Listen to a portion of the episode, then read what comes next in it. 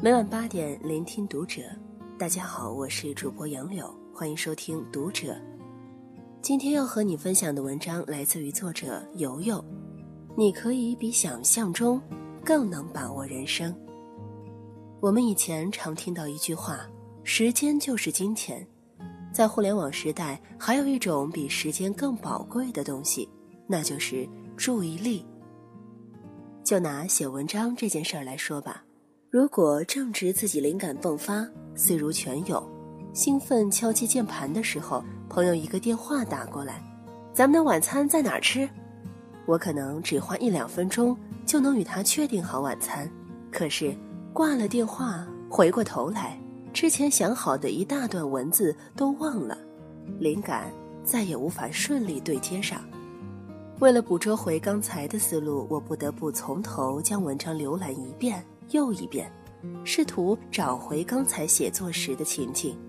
短短一两分钟电话的中断，却可能白白浪费我半个小时甚至更长的时间，重新将注意力恢复到先前的创作状态。这与被打断时间的长短无关。著名跨领域经济学家陈云博士则认为，未来三十年，谁把握了注意力，谁将掌控未来的财富。注意力的潜在价值带动了注意力经济，使之成为当下热门的商业模式。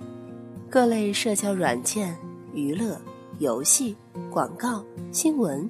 无不试图争抢我们宝贵的注意力资源，我们也正遭受着前所未有的信息轰炸。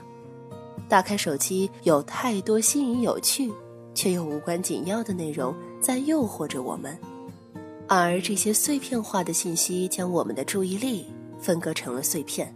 越来越庞大的信息量，使得我们在搜寻目标知识的同时，徒增辨别信息优劣真伪。所需的注意力损耗，我们正面临着巨大挑战。那么，我们怎样保护我们的注意力不流失？怎样合理分配我们的注意力？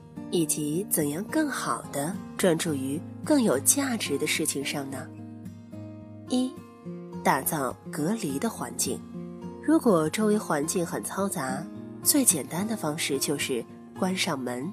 直接制造一个隔离的环境，屏蔽外界的干扰，这大概是我们最先能想到和最常用到的方式了吧？关上门可以帮助我们暂时阻挡周围令人不快的噪音。不过，在信息嘈杂充斥的社会环境中，我们该如何打造隔离的空间呢？斯坦福大学的哈索普莱特纳设计学院。有一个名为“黑色隔间”的隐藏空间，这个空间不过是一间小屋子，没有窗户，完全隔音，有意的去除了一切会分散注意力的因素，且故意设计的只能容纳下一到三个人。在这样一个空间里，人们得以暂时抛却生活中的各种忙碌、欲望、纷扰，唯一能做的就是思考。在这里，你需要重新拨开生活中干扰视线的云雾，重新正视生命的主线，聚焦于对关键问题的思考，让自己看得更清楚。当一个人能够分清主次时，也就更能避免将注意力浪费在不重要的事情上了。二，设置你的个性化模式。说到个性化模式。最耳熟能详的例子，莫过于苹果公司创始人乔布斯和脸书 （Facebook） 的创始人扎克伯格了。每次登台亮相，乔布斯永远是一身黑色高领毛衣、牛仔裤，再加上一双运动鞋的固定搭配。他说：“三宅一生为他制作了一百件黑色高领羊毛衫，够他穿一辈子的了。”而马克·扎克伯格的标配，则是黑色休闲外套或灰色 T 恤配上牛仔裤。他在接受采访时说：“他的衣橱里有二十件同样的灰色 T 恤。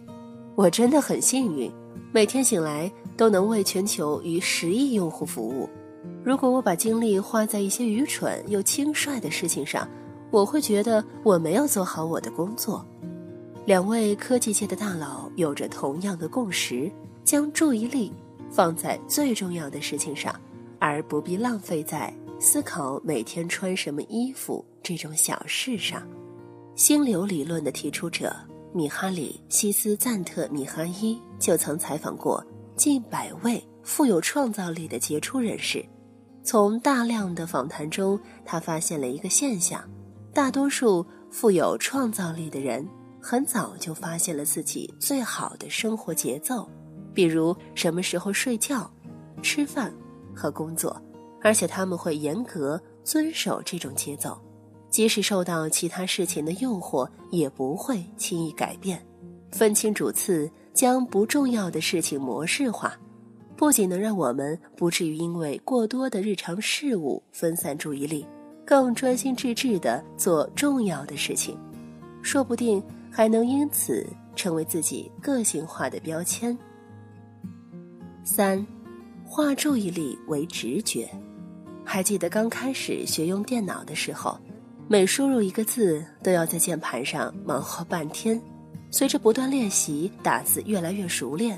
我们可以将自己的注意力更多的放在文本上，打字从一项要消耗精力的工作变成了一种书写方法。在学习之道中，身为美国象棋大师和太极推手大师的作者魏茨金形容这个从生疏到熟练的过程为用数字摆脱数字，用形式摆脱形式。在书中，维茨金就国际象棋的学习过程有一段很精彩的描述。所有的棋手都清楚地明白一点：棋子在数量上是相等的，象和马都等于三个兵，车等于五个兵，后等于九个兵。初学者会用手指或者在心里默默地计算他们之间数量上的变化，但用不了多久，他们就不会再数了。这些棋子会构成一个流动性和完整性更强的体系，他们在棋盘上移动就如同军队在战地行军作战一样。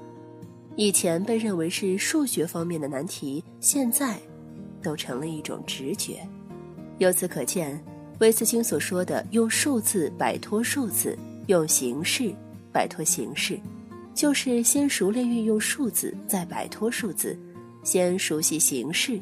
再摆脱形式的方法，这个过程需要大量练习，直至技巧内化成直觉，让直觉帮助你自动完成这件事情。之后，我们便能释放出这部分注意力，转而去关注更重要、更远大的局面。这也是人能不断进步的原因。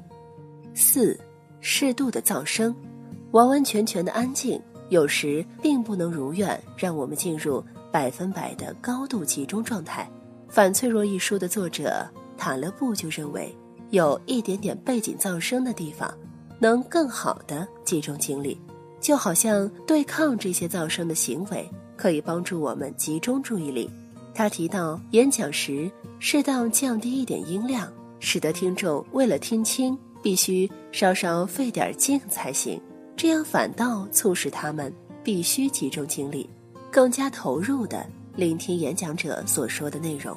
同理，稍稍需要费点心思才能理解的文章，阅读者必须加以思考琢磨，反而促进了他们意识上的主动参与。参与感增强了，读者也就更乐于融入作者所设置的情境当中，就越能够品出其中真味。同样的。不少作家喜欢坐在咖啡馆里写作，而他们选择咖啡馆的目的正是为了躲避干扰。这就像是利用咖啡馆的背景噪声，为自己与外界隔离一道虚拟的墙一样。当然，一定要把握好背景噪声的限度，有些时候过犹不及。朝九晚五的工作，从表面上看是公司购买了我们八个小时的时间，但其中。还有很多可以任由我们支配的东西，注意力就是其中之一。假如我们能够培养起迅速集中注意力的好习惯，每次都能很快地进入工作的最佳状态，那我们就能尽可能快速地完成任务，并且还能提升任务的完成质量，甚至超额完成指标。除此之外，我们还可以利用剩余的时间投入自我学习中，提高业务水平的同时，也加快了自我成长的进程，何乐而不为呢？拒绝成为注意力的奴隶，我们可以比想象中更能把握人生。我是杨柳，今天和大家分享的文章就到这里，我们下期读者再见。